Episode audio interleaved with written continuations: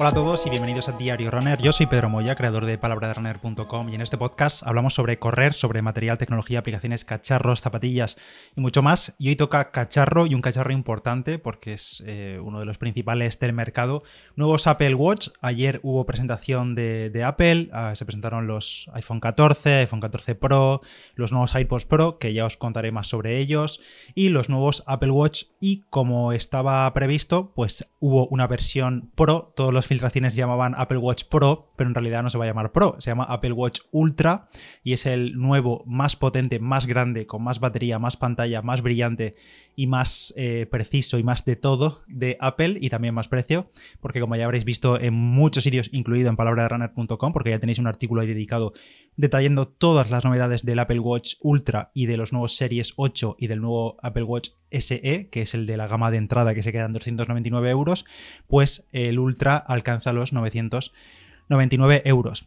Y por cierto, si queréis ver o escuchar todas las novedades eh, que no son relojes y wearable, que no son auriculares y relojes de, Apple, los iPhone 14, las novedades de cámara y todo eso, recomiendo escuchar el podcast de Cupertino, de mis compis de Cuonda, Alex Barredo y Matías Zavia. Y si no, también en el mixio de hoy, Alex hace una breve resumen de todo lo que hubo ayer en el evento de Apple, pero sobre todo en Cupertino le darán más eh, vueltas a todas las novedades y a todos los detalles que seguramente algunos se nos escaparon. Pero bueno, aquí en el episodio de hoy de Diario Runner vamos a hablar del Apple Watch Ultra, que como digo, es el más avanzado Apple Watch que han lanzado nunca, que esto suele ser habitual, porque al final cada modelo que sacan cada año pues es el más avanzado, el mejor hasta la fecha. Y en este caso, como se venía rumoreando, eh, Apple ha presentado un Apple Watch Mm, que ha denominado Ultra, que se queda fuera de la familia Series 8 y que va principalmente enfocado al público más mm, deportista y más que deportista yo diría al público más aventurero, al que va a meterse en más situaciones más extremas,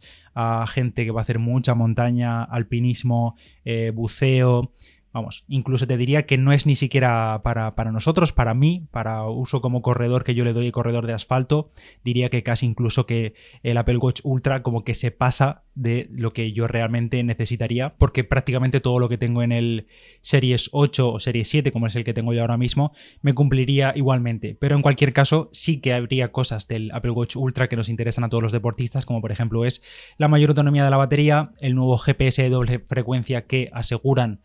Em, es el más preciso en cualquier reloj deportivo del mercado, que esto habrá que hacer pruebas y, comprobarlo. Y bueno, varias cosas de software extra que le han metido a este Apple Watch Ultra, pero vamos a empezar por el principio. Lo primero hay que decir un poco, eh, comentar que el Apple Watch Ultra incluye todo lo del Series 8, eh, lo de las novedades del Series 8, que básicamente son pues nuevo sensor de temperatura, doble sensor de temperatura, tanto en la parte inferior como en la parte superior de la pantalla, que sobre todo lo han enfocado más al tema de la salud de, la mujer, del seguimiento del ciclo menstrual y también algunas funciones de seguridad y de emergencia, como por ejemplo la detección de eh, accidentes de coche, el propio reloj lo detecta. Bueno, bueno, todas las novedades del Series 8 vienen también en el Watch Ultra, incluido también el nuevo procesador S8, que esto lo tienen todos los relojes nuevos, tanto el SE como el Series 8 como el Ultra. Así que vamos a centrarnos en este episodio concretamente en las exclusividades del Apple Watch Ultra. Lo primero, el diseño es un diseño mucho más robusto, rugerizado como se suele llamar,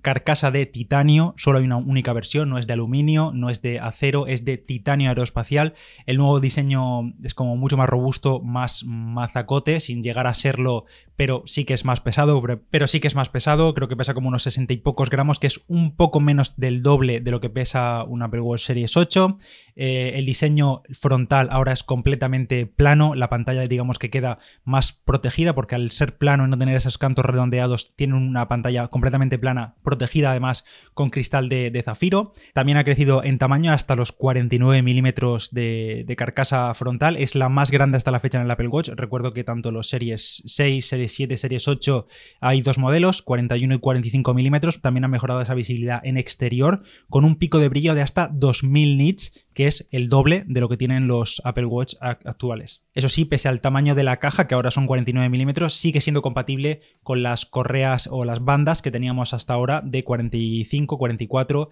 em, y también con las de 49 nuevas, que han sacado tres correas nuevas. Una en concreto muy interesante, que es la que más me gusta porque es como de velcro y creo que la han llamado como Trail Loop y dicen que es la más ligera y la más finita hasta la fecha. Y para mí, para entrenar con el Apple Watch, las de velcro son las más cómodas porque permiten un ajuste perfecto y no se mueve nada la muñeca, mejor que cualquiera de esas de Nike que van agujereadas y tal. Las de Velcro son las mejores y esta Trail Loop tiene muy buena pinta, a ver si tengo oportunidad de probarla. También otro cambio en el diseño es que ahora la corona rotatoria que tiene el lateral derecho que ya tenían todos los Apple Watch, ahora es un poquito más grande y la de, digamos, el dentado es un poco más grueso para poder utilizarlo mejor, incluso con guantes, por ejemplo. El botón lateral derecho ahora está como mm, sobresaliendo un poco más y como encerrado en una parte un poco que sobresale, como digo, simplemente que sobresale. Y también igual es un poco más grande y dicen igual que es para mejorar eh, el uso con guantes o en situaciones en las que pues directamente no podemos mirar el reloj, no podemos tocar la pantalla, para tener los, los botones un poco más a mano. Y un cambio interesante en el nuevo Apple Watch Ultra es que en la parte izquierda, que hasta ahora no teníamos ningún botón, en la parte de la zona izquierda,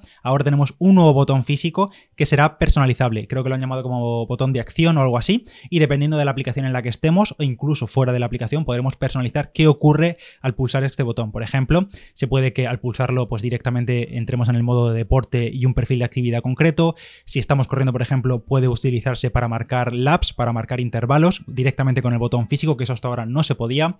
También podemos utilizarlo, por ejemplo, si estamos en el modo brújula, que esto es una novedad de los Apple Watch de este año, modo brújula que prácticamente funciona como un modo de deporte único en el que si vamos pues navegando por la montaña o por un lugar el que sea, marcamos el botón derecho, o sea, el botón, perdón, nuevo izquierdo y se marca una posición en la, digamos, en el mapa, en la brújula, un waypoint y podemos después navegar hasta ese punto para volver a nuestro punto de inicio, para ir a puntos anteriores en los que hemos estado. Y bueno, como digo, ese botón lateral nuevo físico es personalizable, por ejemplo, en el modo de triatlón servirá para pasar entre los distintos eh, tipos de deporte, transición, bicicleta, transición correr, servirá ese botón para hacer el cambio automáticamente y en fin que este botón de acción se podrá personalizar por el usuario para distintos usos. En el Apple Watch Ultra solo hay una única versión, un único tamaño y una única versión porque ya sabéis que hasta ahora los Apple Watch hay versión tanto Bluetooth como LTE, es decir, con conectividad móvil que contratamos con nuestra operadora una eSIM y tenemos el Apple Watch totalmente independiente del iPhone para poder hacer llamadas, recibir mensajes, navegar y todo eso,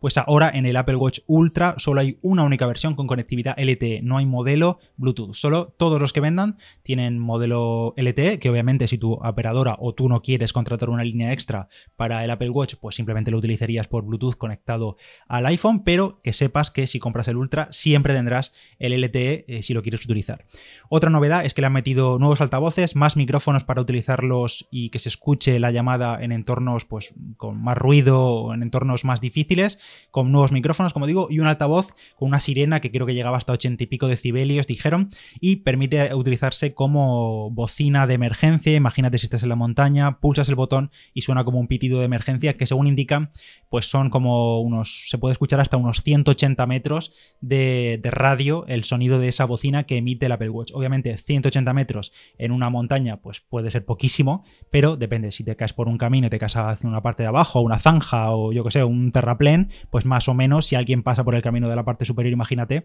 pues eso sí se podría escuchar, pero obviamente no te van a escuchar al otro lado de la montaña porque eh, da para lo que da, no es una bocina ni es una bengala de, de emergencia. Punto importante, la batería del Apple Watch Ultra ha mejorado, en los Series 8 se mantiene la clásica autonomía que siempre comentan en todos los Apple Watch, unas 18 horas por carga, que esto al fin y al cabo, utilizándolo en el día a día, como smartwatch, para apagar, para escuchar música, para entrenar y tal, al final lo tienes que cargar cada día, día y medio, más o menos, pero en el Apple Watch Ultra se aumenta la batería, consiguiendo hasta 36 horas de autonomía a máximo rendimiento y con GPS, con sensores y demás. Dicen que, bueno, esto en realidad en el mundo real se quedará un poco más corto, a lo mejor 14-15 horas con GPS o 16 horas, que indicaron que, por ejemplo, se podría utilizar este Apple Watch Ultra ahora para terminar por completo un triatlón de larga distancia. Por tanto, tendríamos estimados pues unas 12, 13, 14, 15 horas de autonomía con GPS, con sensores y demás. También han dicho que pronto en los próximos meses llegará un nuevo modo optimizado que incluirán con una actualización y que permitirá alargar la batería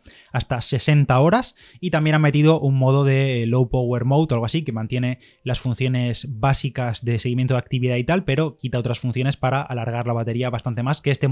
también lo tienen los Series 8. Y al igual que los Series 8, el Ultra también tiene la carga rápida utilizando el cargador nuevo, que lo tengo aquí, el cargador nuevo, que más o menos en 10-15 minutos pues te da ya para pasar la noche, pues si acaso no tienes batería antes de acostarte, pues te da para cargarlo más o menos rápido hasta que puedas cargarlo por completo. Importante también, detalle del GPS, han metido un nuevo GPS en este Watch Ultra que no tienen los Series 8, es GPS de doble banda, doble frecuencia, es exclusivo de este Apple Watch Ultra y esto es algo que hemos visto que en los últimos años Garmin o Coros ha metido en sus modelos y que Apple entre el GPS de doble banda y el algoritmo suyo de posicionamiento avanzado dijeron en la presentación, que esto me lo apunté porque creo que lo dijeron literalmente, aseguraron tener la mejor precisión GPS de cualquier reloj deportivo del mercado. Así que, ojito, habrá que ver cómo se comporta este Watch Ultra y sobre todo este chip GPS con modo de doble frecuencia, doble banda, pues pusieron ejemplos en el caso de correr entre edificios muy altos, imagínate en grandes maratones entre tanta gente o correr en ciudades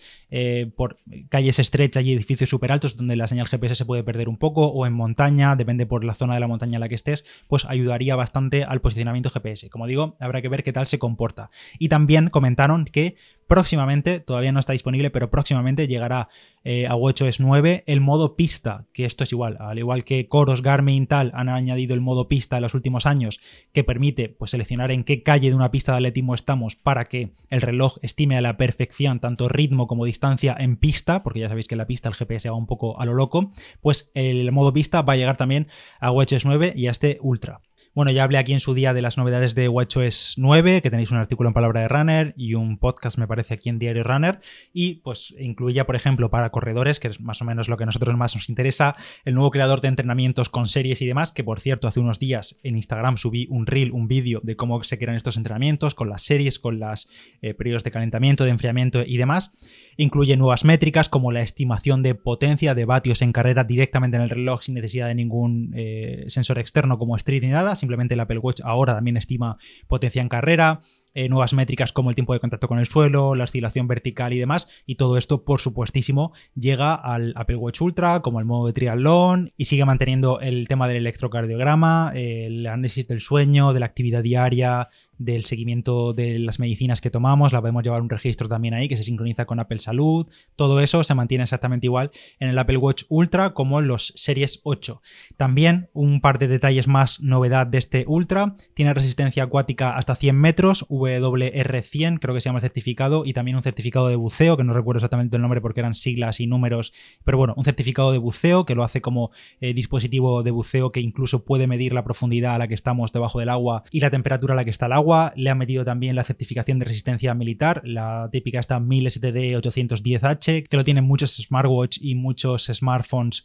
eh, rugerizados, digamos, que resisten pues tal presión, en temperaturas muy altas, eh, polvo, agua y todo eso. También, como he dicho ya, nuevas correas más resistentes y más adecuadas para la actividad, tanto una para buceo, para como para escalada, así como una especie de gancho que está bastante bonita, pero no sé cómo yo, no sé cómo será de útil o de cómoda a la hora de, por ejemplo, hacer deporte de ciclismo, correr y tal. Y la que he comentado de Trail Loop, que para mí es la más interesante de todas, que es de tipo velcro y es la más fina y más ligera que han creado para el Apple Watch. El precio, ya lo he comentado, Apple Watch Ultra tiene un precio de 999 euros en España, se puede comprar desde ya mismo y llega a las tiendas el 23 de septiembre. Y bueno, respecto al precio, ¿qué decir? Pues al final van más o menos al rango de precios de la gama alta de Garmin, de los Epics, de los Fenix 7 mm, tope, al final mil, mil y pico euros, Garmin ya sabéis que tiene incluso modelos más caros, más de mil y pico euros y van un poco a ese rango de usuarios que quieren un reloj absolutamente para todo, que no quieren tener un Fenix y un smartwatch para el día a día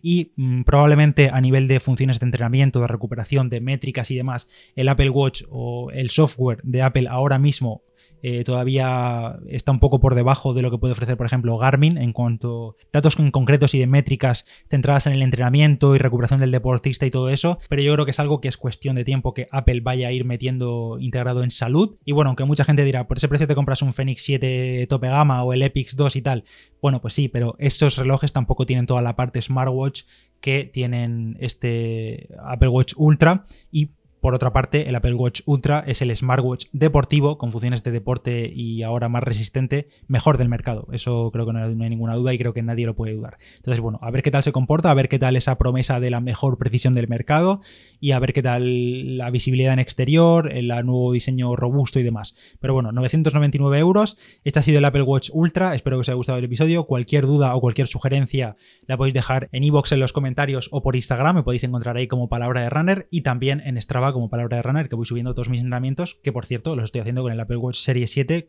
con sensores conectados y demás. Que por cierto, una cosa que yo he hecho bastante en falta de este Ultra es que es la posibilidad de conectar sensores ANT Plus o más sensores Bluetooth, porque por ejemplo, si Apple lo quiere enfocar, por ejemplo, a este tema de hacer un triatlón de larga distancia y demás, habrá muchos triatletas que a lo mejor se planteen el reloj, ¿vale? Porque ahora tiene autonomía, tiene capacidad y todo lo que quieras, pero por ejemplo, seguimos sin poder conectar sensores más avanzados, digamos, en paraciclistas o para triatletas, como podría ser un potenciómetro eh, en la bicicleta, al menos de forma nativa por Bluetooth, sí que podemos conectar bandas de pulso o el propio Street y tal, pero de forma nativa y con, la aplicación de nativa de entrenamiento y en el modo triatlón, no podríamos conectar, por ejemplo, un potenciómetro o sensores de, ciclismo. No digo que Apple vaya a meter la conectividad ANT Plus, pero sí, por ejemplo, ampliar las capacidades de la conectividad Bluetooth que ya tiene el reloj y que prácticamente todos los sensores de hoy en día, de ciclismo, de correr o de natación o de lo que sea, todos los sensores eh, tienen también conectividad Bluetooth, o la enorme mayoría. Entonces se estaría bien que a nivel de software permitiesen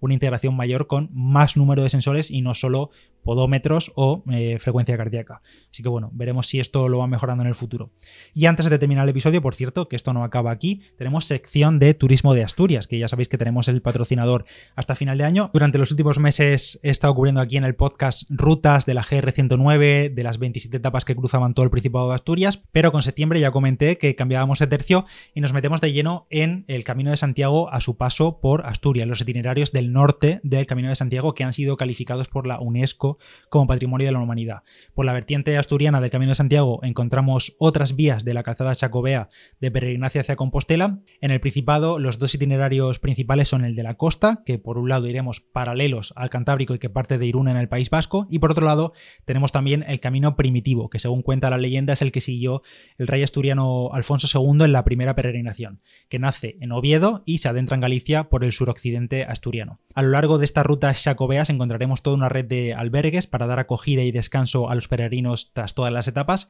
Y si os animáis a hacer el Camino de Santiago, pasaréis por multitud de lugares con arquitectura tradicional asturiana, paisajes preciosos y sobre todo una gastronomía que vais a disfrutar muchísimo. Ya os comenté hace unos episodios eh, el Camino de la Costa y en el episodio de hoy vamos a ver un poco el itinerario del camino primitivo que pasa por el Principado de Asturias y más o menos este camino se puede dividir en unas siete etapas, aunque la verdad que luego el peregrino puede subdividir las etapas como quieran porque hay una gran cantidad de, de albergues y alojamientos que permite tomarse un descanso prácticamente en casi cualquier punto y más o menos estas siete etapas tendrían un total de 148 o 149 kilómetros de paisaje rural y montañoso a su paso por el Principado de Asturias. En este camino primitivo se pueden seguir variantes o decantarse por el trazado original de hospitales entre Tineo y Allande, que como su propio nombre indica, cuenta con cinco antiguos hospitales de peregrinos y se considera como el recorrido original. Este itinerario del camino primitivo sigue los pasos que Alfonso II habría dado en su calidad de primer peregrino hacia la tumba del apóstol e iniciamos este camino primitivo a las puertas de la Catedral de Oviedo, pero en realidad es uno de los muchos patrimonios y monumentos que nos encontraremos en nuestro paso por las distintas etapas del camino primitivo. Sin duda, este recorrido, su paso por Asturias, es una joya a descubrir, es uno de los menos transitados también y es una oportunidad para conocer los paisajes y relieves del sudoeste asturiano. Estaremos rodeados de un gran manto verde sobrecogedor y con un montón de pueblos donde reponer fuerzas tras cada etapa. Como siempre, en la del episodio te dejo el enlace donde encontraréis todos los detalles está el Camino de Santiago a su paso por Asturias, incluido este camino primitivo con todas las etapas, itinerarios, información y demás. Y ahora sí, hasta aquí este episodio de Diario Runner. Gracias a Turismo Asturias por patrocinar esta sección con el camino primitivo. Y si tenéis cualquier duda sobre el Watch Ultra o sobre los nuevos Apple Watch, en palabraderunner.com en la portada tenéis un artículo con todos los detalles en texto y ahí tenéis todas las diferencias, novedades y mejoras que han incluido. Yo soy Pedro Moya, Palabra de Runner en Instagram. Se agradece cualquier valoración en Apple Podcast o en Spotify. Muchísimos agradecen esas valoraciones así que si tenéis un momentito lo podéis dejar y nos escuchamos en el siguiente Diario Runner. Chao, chao.